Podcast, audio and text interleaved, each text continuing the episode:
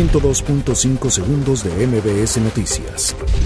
Pues ratifica prisión preventiva justificada contra Rosario Robles.